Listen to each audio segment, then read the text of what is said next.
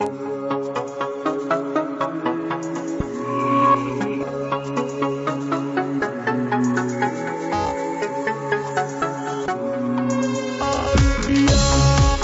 à tous, Elisabeth avec vous pour notre émission Vous avez la parole. Aujourd'hui, je vous propose un sujet de réflexion développé par deux scientifiques de formations différentes sur la définition du totalitarisme. Tout d'abord, vous pourrez entendre le brillant docteur Louis Fouché, apôtre de la paix et du bien vivre ensemble. Et ensuite, ce sera au tour du docteur Ariane Billéran, conférencière universitaire, psychologue clinicienne, docteur en psychopathologie, auteur de plus de 25 livres, consultante auprès des entreprises, spécialisée sur le harcèlement, l'abus de pouvoir, la paranoïa et la réappropriation de son pouvoir personnel. Je vous souhaite une bonne écoute. Finalement, je crois qu'on est face aux mêmes choses que dans la maladie. Quand tu annonces un diagnostic grave à quelqu'un, on passe par des phases. Et la première, c'est celle du déni. C'est dire, mais je veux pas en entendre parler de cette maladie. D'accord. Je veux pas en entendre parler du totalitarisme. La deuxième phase, c'est celle d'être en colère. La troisième phase, c'est celle de commencer à essayer de négocier. Et puis en fait, il y a l'acceptation à la fin, et on se met en route pour essayer d'y faire quelque chose. Je crois que les gens là, ils ils sont sidérés en fait par ce qui est en train de se passer. Et si tu reprends historiquement ce qui s'est passé avec les Khmers rouges, avec euh, le nazisme, avec le stalinisme, et dans tous les moments de déferlement totalitaire de l'histoire, à chaque fois on se pose cette question en regardant avec le recul, mais comment ils ont pu laisser faire? Tout était évident, c'était cousu de fil blanc quoi. Toute la stratégie de Hitler, etc., d'arriver au pouvoir, l'imposition progressive d'un ordre, euh, d'un ordre sanitariste, euh, et de séparer les gens pour une race élue, etc. Tout, tout ce délire-là, les gens, ils l'ont vu venir. C'est arrivé progressivement. C'était dans les journaux, c'était dans la propagande, c'était dans, dans le monde, dans l'IB, quoi, de l'époque. Et pourtant, ils n'ont rien fait. Donc là, pour toi, il y a une propagande en marche? Ouais, il y a une propagande qui est en marche qui est très très importante. Il y a une inquisition même au niveau de la pensée. Les fake news du gouvernement sont jamais dénoncées. Et je crois que c'est un des éléments du totalitarisme, mais qu'il faut aller plus loin que le gouvernement. Souvent, les gens, ils bloquent à, Macron, ils bloquent à, euh, la NSM, des choses comme ça. Euh, le totalitarisme, c'est finalement quand tous les pouvoirs se concentrent et cherchent à prendre le contrôle sur tous les pans de ta vie. Bon, bah aujourd'hui, euh, qui est-ce qui contrôle tous les pans de ta vie Si tu as le droit de sortir, si tu es malade ou pas malade, si tu as le droit de bosser ou pas bosser, si tu as le droit même d'être en relation avec ton voisin, avec ta famille? Quand un ministre quelconque commence à dire que pour la bûche de Noël, il va décider pour toi de comment ça se passe, quand pour les œufs de Pâques, il va décider pour toi et tes enfants de comment ils devraient les chasser, il y a un problème. Le pouvoir est en train de rentrer en toi et c'est une sorte de viol. Et je crois que cette culture du viol, du totalitarisme, elle est vraiment à l'œuvre aujourd'hui, jusqu'à rentrer dans ton corps. Rentrer dans ton corps comment? Par euh, finalement une obligation vaccinale euh, déguisée. Et c'est aussi une des caractéristiques du totalitarisme, c'est d'avancer masqué, c'est de toujours faire semblant, de toujours dire les mots à la place de ce qu'ils sont vraiment. On va faire une purification ethnique en 1939. Euh, non, non, on va éradiquer euh, la moitié de la population, quoi. C'est ça la réalité. Euh, donc, aujourd'hui, on te dit, on va lutter contre le virus, et vous pourrez récupérer une partie de vos libertés, sans jamais te dire qu'on te les a prises. Il n'y avait aucune raison, le virus ne t'a jamais pris les libertés. Bah oui, C'est le gouvernement qui les a pris. Mais en écoutant les gens, en écoutant le gouvernement, on va avoir un retour à la vie normale une fois vacciné. Non, il n'y aura pas de retour à la vie normale. C'est une chose qu'il faut comprendre une fois pour toutes. Et c'est écrit par tous les tenants de l'idéologie transhumaniste dont on reparlera ensemble. C'est qu'il n'y aura pas de retour à la vie normale parce que la vie normale d'avant était très malade, déjà. C'est-à-dire que le totalitarisme, il était déjà à l'œuvre, mais progressivement. C'est juste que là, on a atteint un effet de seuil. Euh, pourquoi je te parle d'autre chose que le gouvernement? Parce que finalement, souvent, l'outil du totalitarisme, c'est un outil technique, un outil technologique. Donc petit à petit, c'est la caractéristique du pouvoir totalitaire que de rentrer de manière interstitielle dans tous les, dans tous les pans de ta vie et toutes les- tes interfaces avec le réel. Donc aujourd'hui, on a un monde numérique qui est en train d'installer un totalitarisme numérique euh, radical. Et je crois que c'est quelque chose qui devrait vraiment nous interroger, c'est notre rapport à la technique. Et finalement, ça rejoint la question de la liberté, mais c'est comment on reprend de la liberté là-dedans Mm. Parce que les sociologues, les philosophes, les historiens du collectif, ils parlent de déferlement totalitaire, comme si c'était des vagues les unes derrière les autres, tu vois. Et qu'à chaque fois, tu essaies de reprendre ton souffle, mais tu es repris sous la vague. Comme quand tu es euh, à la cano et que tu essaies de jouer dans les vagues. Quoi. Ça va te faire rouler. Quoi. Et tu vas essayer de reprendre ton souffle, tu vas t'en reprendre une autre. Bah là, c'est ce qui est en train de se passer. C'est à chaque fois que tu crois que tu vas reprendre ton souffle, tu te reprends une autre baisse de tes libertés. Et on te dit, la clé de sortie, c'est ça. Quand on te montre quelque chose, c'est qu'en fait, ça n'est pas là que ça se passe. C'est plutôt là que ça se passe. Et donc la clé de la liberté, c'est absolument pas la vaccination. La vaccination, c'est une problématique sanitaire, c'est une problématique médicale. Ça n'a rien à voir avec une problématique démocratique. Et on est en permanence en train de mélanger les genres, comme en 39-45, on a mélangé les genres en disant la purification ethnique, c'est euh, la survie de notre société et c'est la, et finalement notre économie ira mieux, notre démocratie ira mieux, euh, notre vie ensemble ira mieux. Non, non, non, non. Qu'est-ce que c'est que cette histoire? Bah, c'est exactement ce qu'on est en train de faire avec le Covid. On a créé des classes de gens malades, pas malades, dangereux potentiels, dangereux vraiment, euh, pour nous séparer les uns des autres. Et plus on est séparés, plus on rejoint ce que Machiavel avait désigné, quoi. Séparer pour mieux régner, diviser pour mieux régner. Aujourd'hui, le pouvoir ne fait que ça.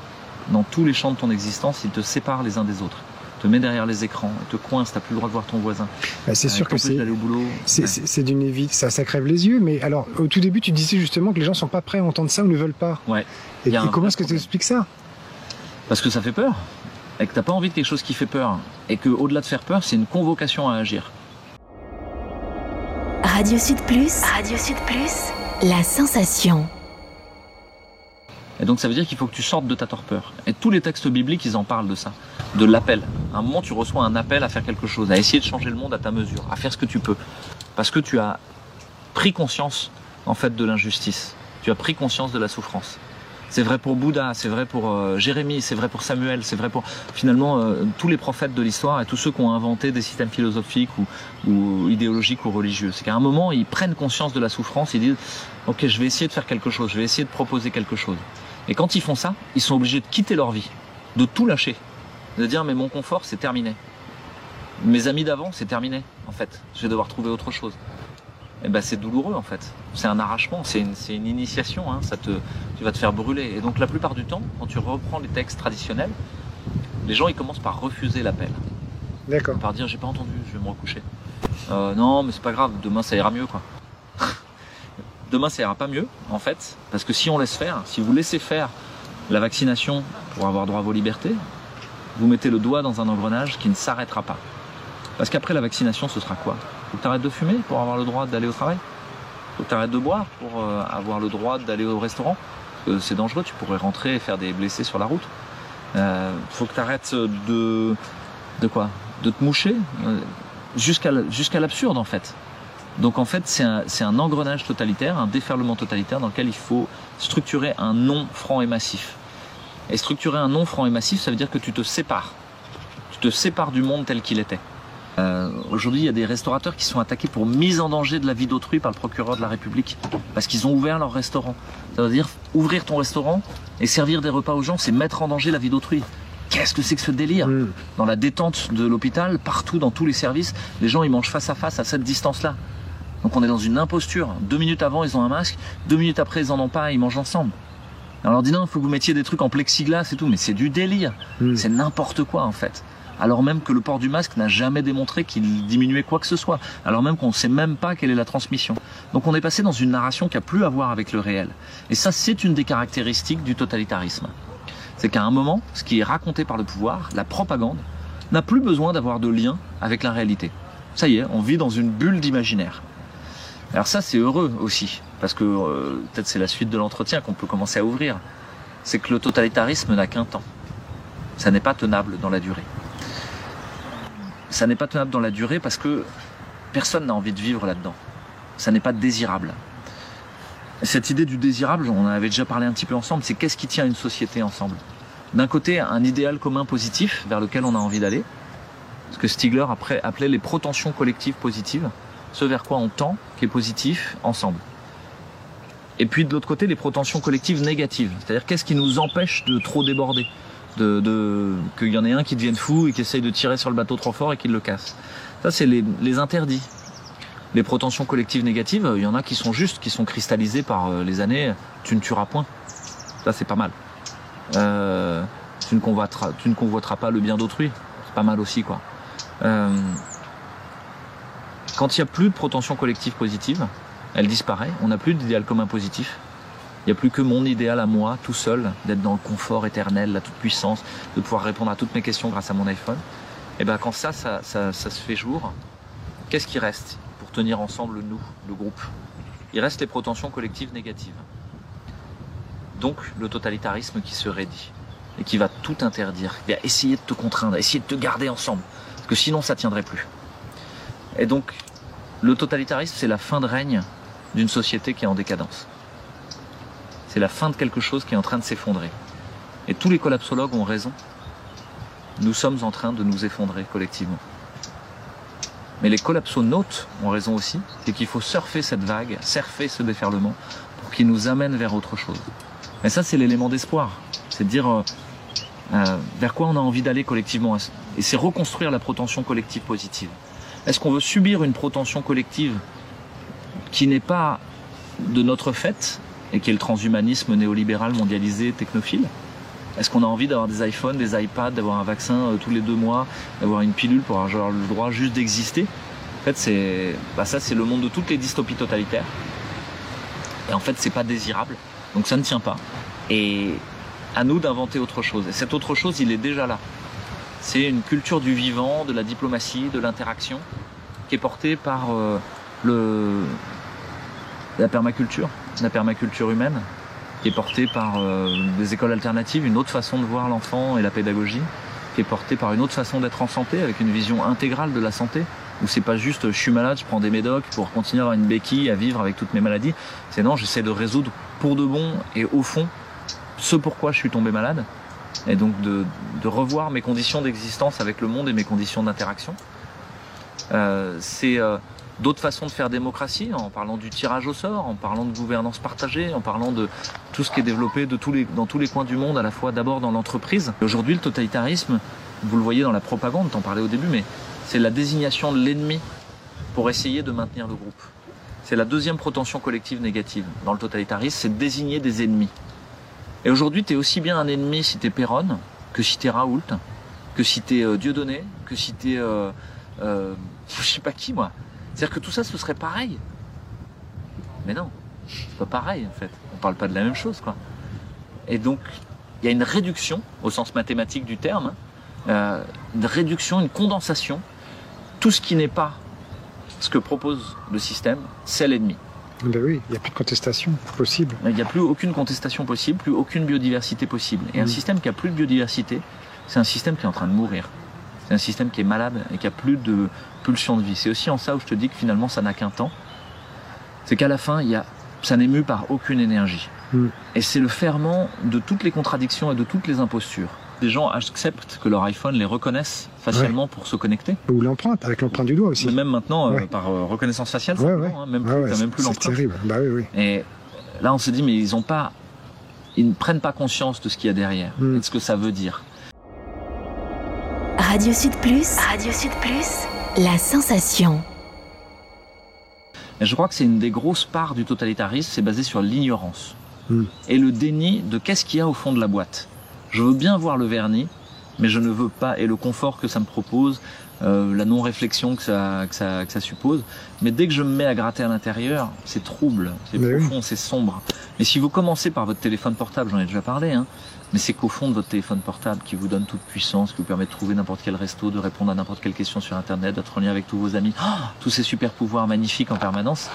Il y a des enfants dans des villes-usines en Chine n'ont pas de journée de repos, qui travaillent de 7h du matin à 22h le soir. Il y a des gens euh, au Congo euh, qui descendent dans des mines pour aller chercher le tantal, pour faire des supraconducteurs.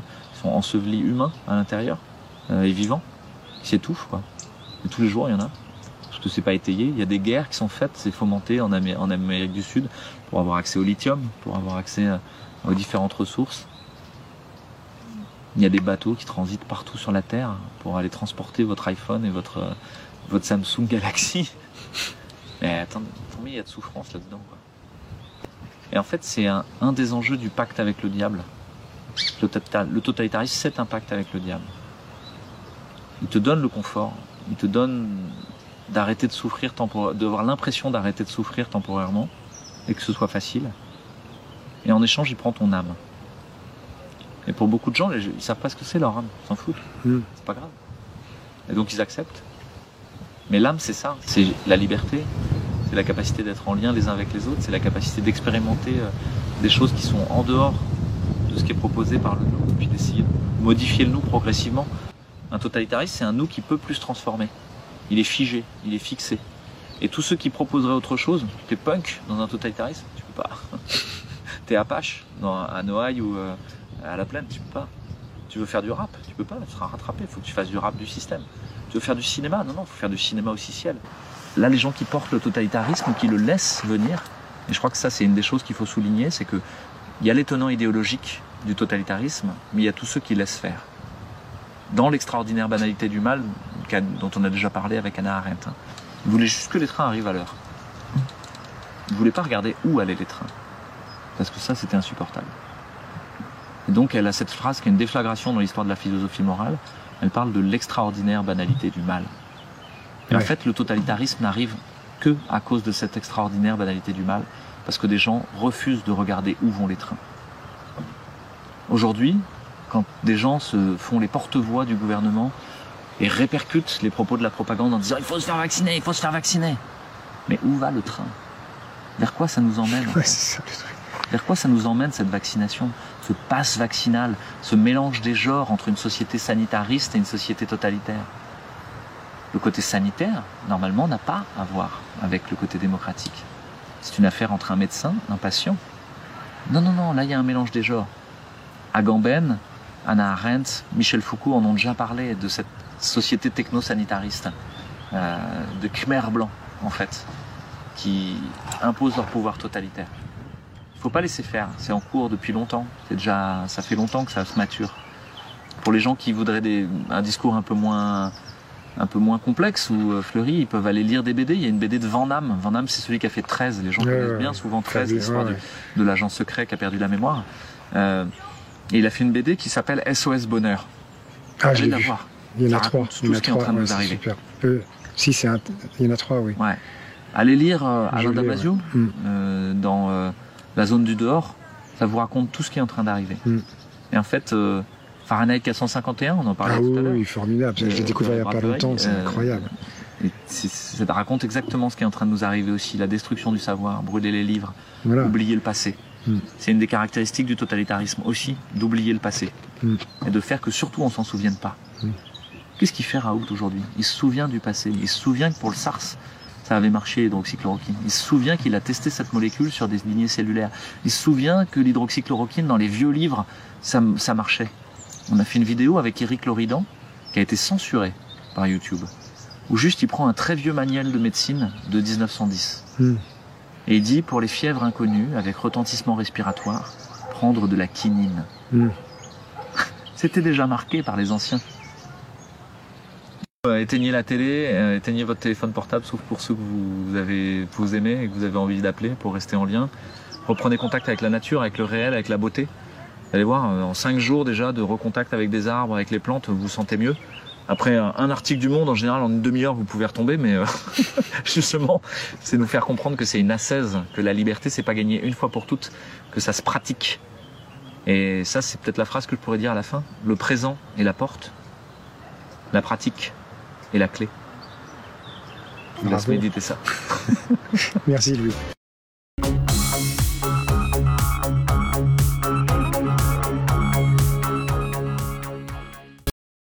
Je vais parler d'un point de vue de philosophie morale et politique et de psychopathologie, c'est-à-dire euh, l'étude des processus psychiques individuels et collectifs qui font que nous sommes dans cette situation aujourd'hui.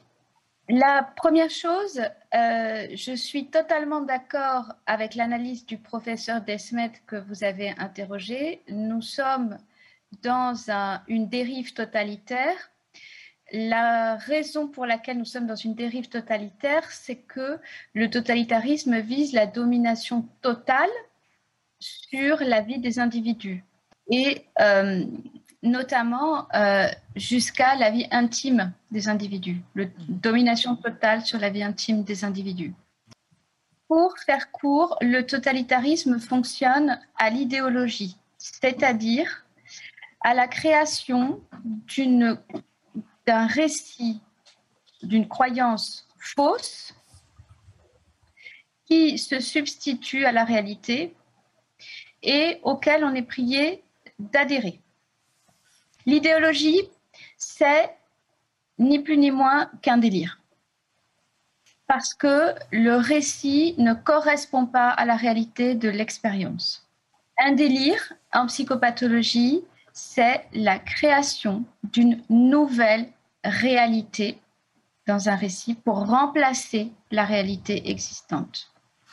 Et nous sommes donc dans un délire collectif.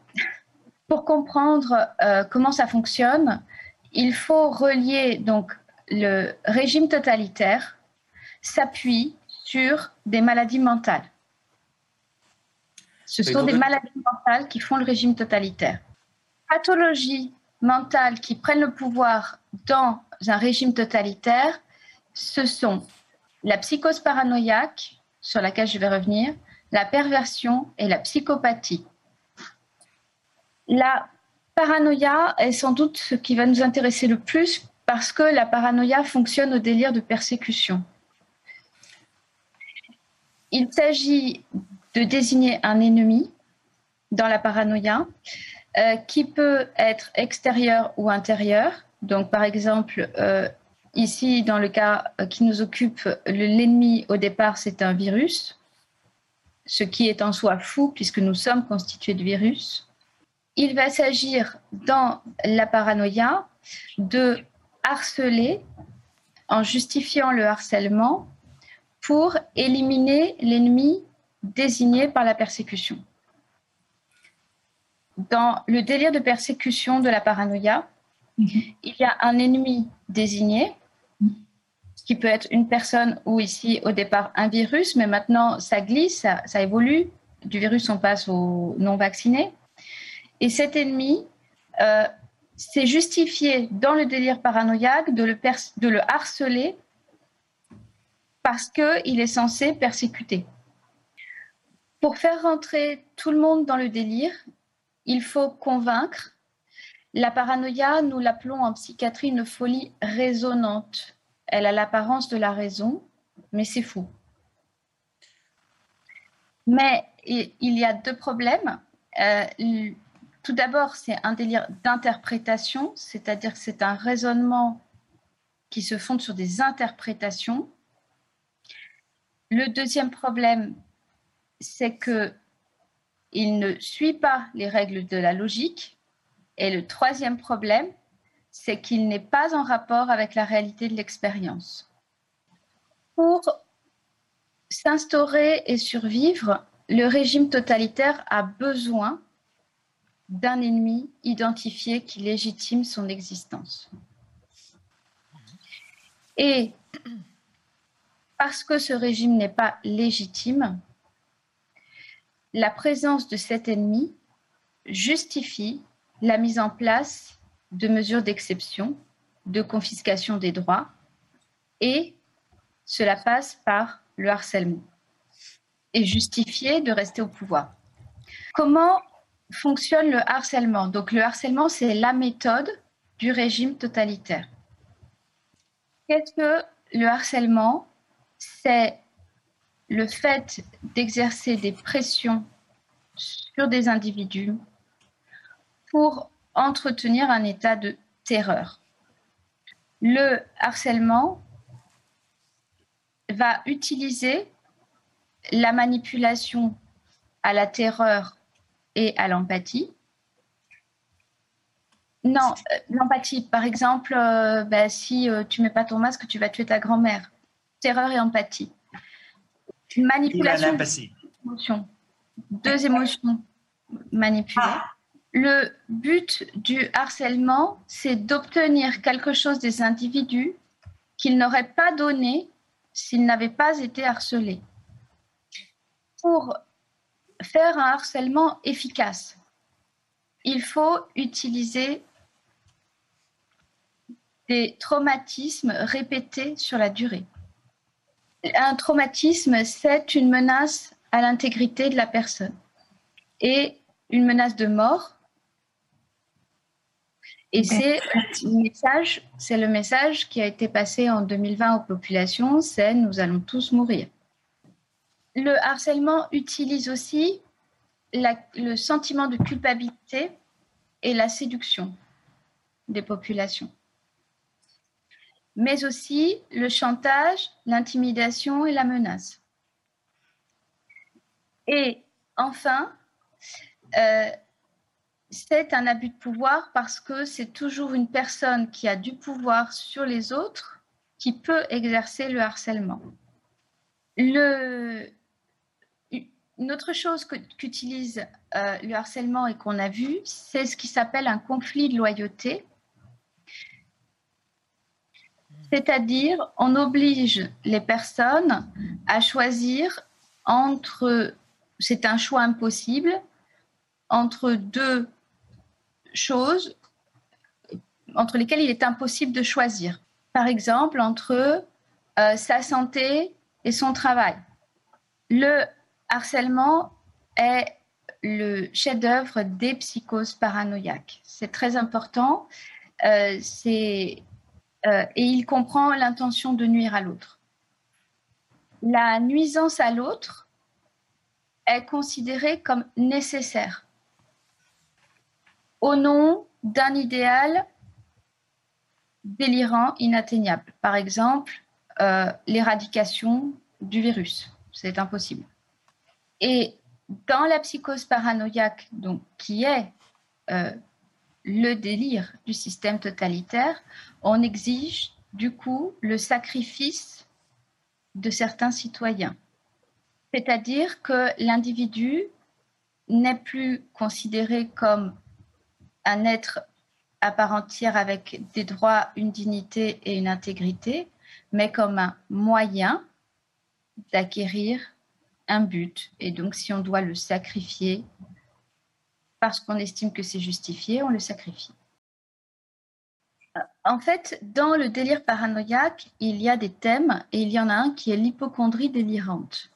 Hypochondrie, ça veut dire qu'on se croit malade, mais on n'est pas malade. Hein. Euh, et il faut trouver un coupable pour se sentir, sentir cet inconfort, sentir ce malaise ou, l'impression de cette maladie. Il faut transmettre l'angoisse. C'est très important de transmettre l'angoisse. C'est fondamental parce que, en fait, ça va, ça va abîmer les liens de confiance entre les gens. La paranoïa, c'est la méfiance de tous contre tous. La, paranoïa, c'est une conception du monde euh, qui concerne euh, les, beaucoup de passionnés et d'abuseurs de pouvoir.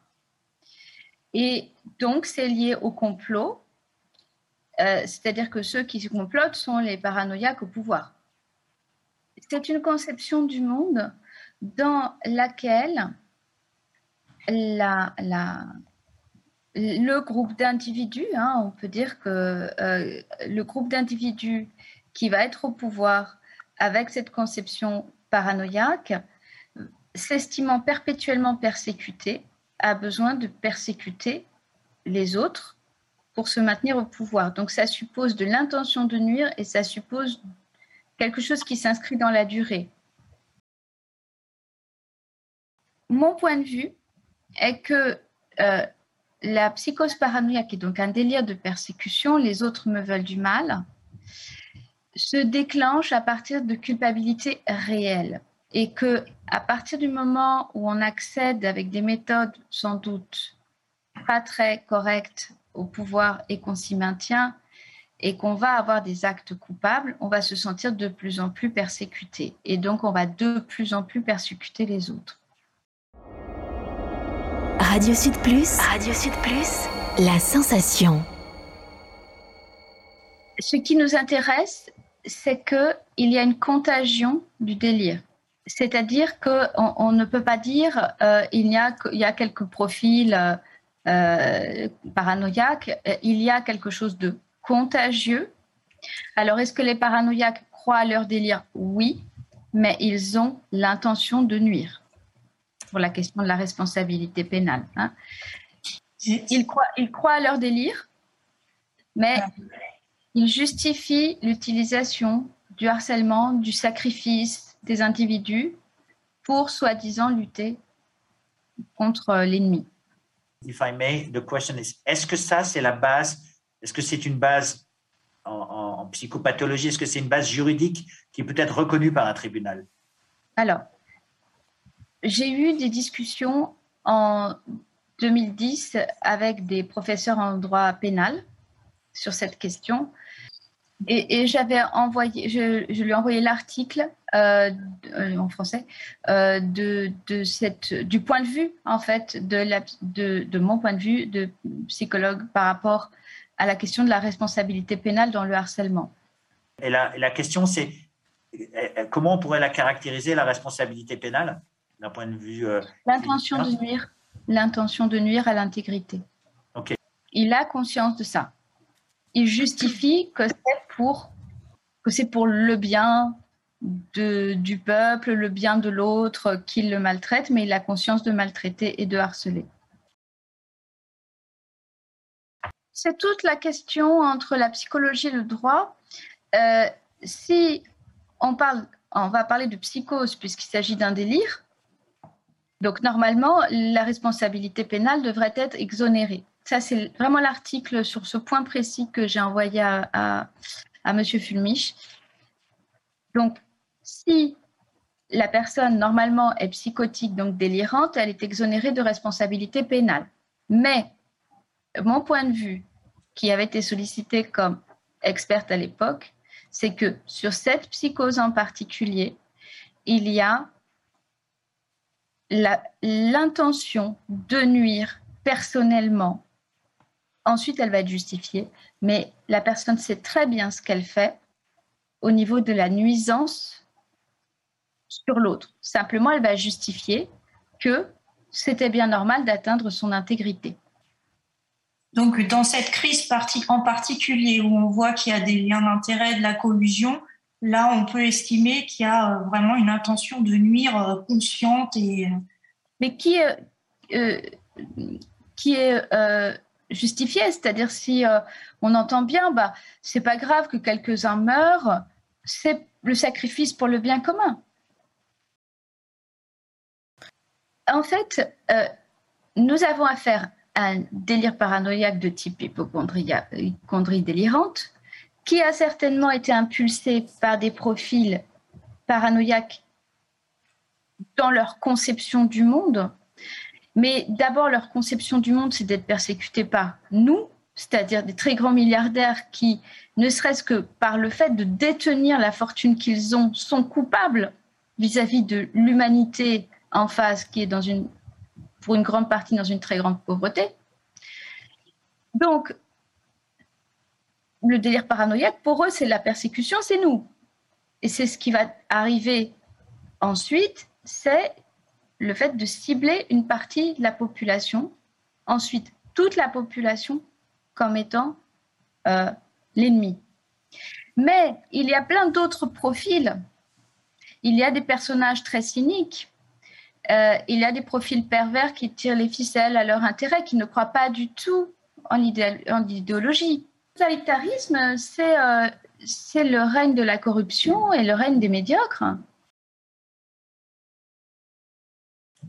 En fait, euh, le délire paranoïaque est contagieux et donc ce qui va se passer, c'est que il y a énormément de profils psychiques qui vont régresser et qui vont pouvoir de, devenir pervers, par exemple, c'est-à-dire qu'en temps normal, ils n'auraient jamais fait ce qu'ils font, mais en temps totalitaire, puisque c'est autorisé, et puisque eux aussi absorbent l'angoisse, c'est un petit peu compliqué, mais en clair, il y a plein de chez Fayon, de gens qui avaient une revanche à prendre sur le système, qui vont prendre euh, le pouvoir, euh, de, de frustration, en clair, de gens qui vont se révéler pervers, alors que dans un autre contexte, il ne l'aurait pas été.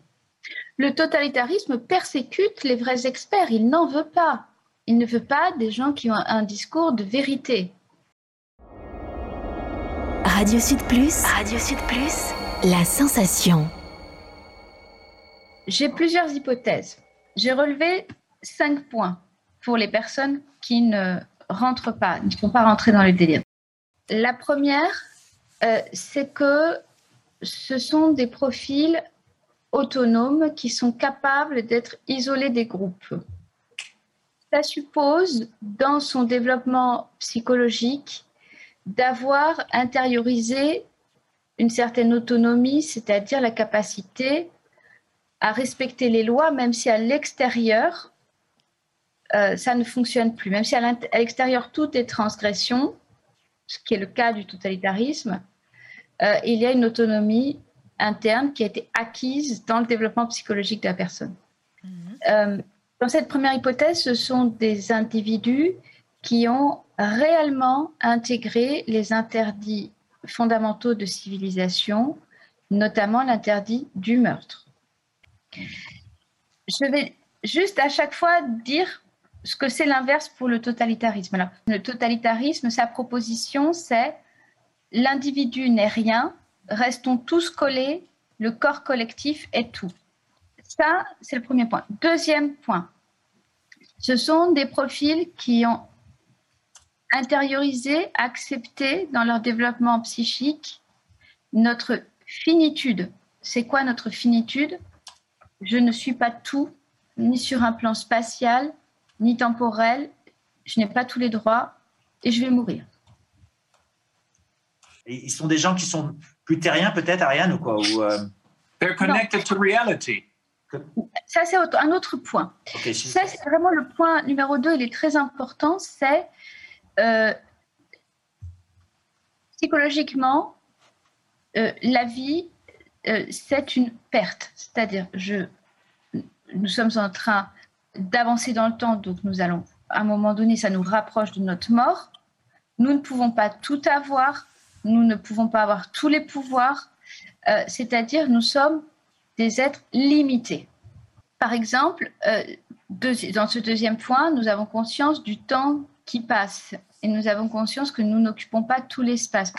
Pour le totalitarisme, le temps n'existe pas, il fonctionne de façon circulaire et immobile.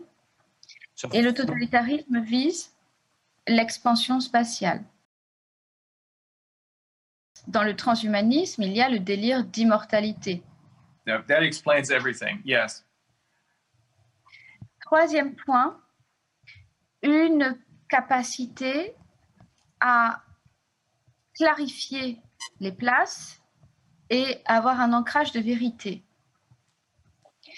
La vérité, la L'ancrage de vérité, c'est la capacité de faire la distinction entre la vérité et le mensonge. Ça va avec la capacité morale. De point de vue psychologique, ça va ensemble. Capacité à distinguer le bien, le mal, parce qu'il ne peut pas y avoir de justice si on n'a pas, on recherche pas la vérité. Et à l'inverse, le totalitarisme, c'est le règne du mensonge, de l'arbitraire et de l'injustice. Quatrième point, la capacité pour la personne euh, psychique de surmonter les traumatismes. ça, ça peut venir de l'expérience passée. Et euh, une capacité en même temps de prendre de la distance par rapport aux discours qui sont mis sur le trauma. Parce que le totalitarisme, il traumatise, mais il dit c'était pas grave, c'est rien, c'est pour votre bien. Mm-hmm. Et le cinquième point, c'est l'ancrage avec la réalité. Mm-hmm. C'est-à-dire que moins les personnes auront fait des études, plus elles seront en lien avec la réalité de l'expérience, c'est-à-dire moins elles seront dans le, dans le discours et plus dans l'expérience, moins elles sont manipulables. Very good. Very good. Voilà, en clair, l'exemple que je prends, si on vous raconte et on vous fait une grande, un grand doctorat sur le fait qu'il faut absolument, c'est bien d'arroser une plante avec de l'essence, Quelqu'un qui est juste dans la réalité de l'expérience sait que ça n'est pas bien. Il ne sait pas l'expliquer, mais il sait juste que ça n'est pas bien. Et c'est ce qu'on appelle en psychologie le principe de réalité. Mm-hmm. That's a good example, actually. Par exemple, il est certain que des, des gens qui ont déjà vécu des situations de type totalitaire dans des entreprises, dans euh, leur famille, qui en sont sortis et qui ont traversé plein de traumatismes par rapport à ça, sont beaucoup plus immunisés aujourd'hui à ce qui se passe que les autres. moi, je vois chez mes patients. Hein. Absolument. Il faut comprendre pourquoi ça fonctionne, euh, le totalitarisme. Parce que euh, ça fonctionne sur la population parce que dans le totalitarisme, il y a une promesse qui est faite, qui ne sera pas tenue. Hein. La promesse, c'est aux populations, c'est la prise en charge totale de la souffrance de leur existence et le retour à un paradis perdu. yeah, that's a very childlike belief if anyone believes in this. Absolument. Et donc, mhm. c'est une tentation pour la majorité de régresser dans les bras de maman et de ne pas prendre ses responsabilités.